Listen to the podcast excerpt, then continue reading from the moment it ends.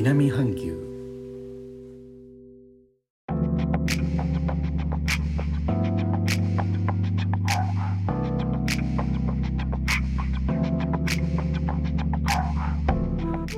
インドネシアから高野です。日本との間約6000キロ。インドネシアジャワ島中部の古い都ジョクジャカルタからお送りしております。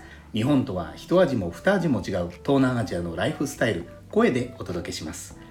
今日のジョクジャカルタは朝から良いお天気です。気温は30度と暑い日が続いております。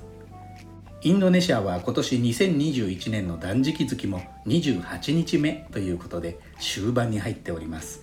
日本の方には分かりにくいかもしれませんがイスラム教の人が多数を占めるインドネシアでは断食月明けのお祭りレバランは最も大きな年中行事です。それに伴うお休みは日本でいうとお盆と正月が一緒に来たような感じの期間です。ただ今年は5月17日17日まで国内の移動を制限する大規模な規制の最中です。政府の広報やインドネシア国内のテレビ各局も里帰りや断食月明けのご挨拶は SNS オンラインでと進めています。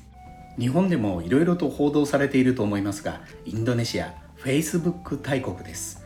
インターネット上で公表されている民間機関の調査だと2019年の段階でインドネシアでは人口のほぼ半分1億2000万人がインターネットを利用しています。つまり日本の総人口と同じくらいの人がアクティブにインターネットを使っているということになります。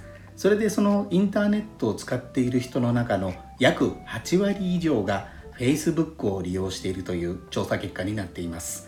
確かに周りを見ても体感的に間違いなくそうだと思いますね。なぜインドネシア人が Facebook 好きなのかということですが個人的には2つの抑圧からの解放というのがあるのではないかなと思います。1つ目は出身部族宗教という縛りがメンバーの同質化を求めますので自分を抑える傾向になります。その分の不満を吐き出すところ自身が表現者となる場として解放区になるのかなと思います。2つ目は政治的な抑圧からの解放です。インドネシアは建国以来たくさんの民族を国内に抱えていますのでいつバラバラになってもおかしくありません。建国の父スカルノはインドやアフリカ諸国と一緒になって東西どちらの陣営にも組みしない第三世界を標榜しました。東西どちらからも揺さぶりをかけられないように強いリーダーシップで中央集権的全体主義的な国内体制を構築せざるを得ない状況でした。続くスハルト大統領の時代は経済発展のための開発独裁。個人の意見がのびのびと表現できる状況ではありませんでした。その後インターネットが急速に広まってその上にご自由にどうぞといった形で Facebook が出てきたわけですから今までの抑圧されていたものが弾ける爆発するというような形になって普及につながったかと思います。現在ではフェイクニュースが流れるといった負の面もありますが SNS がインドネシアでどのように成熟していくのかは注目されるところだと思います。インドネシアは東南アジア最大の人口を抱えています。日本の製品にとっても良いマーケット。お客様ですのでね。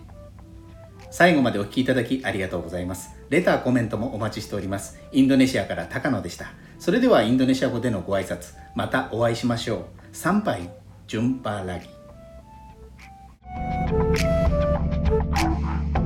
Thank you.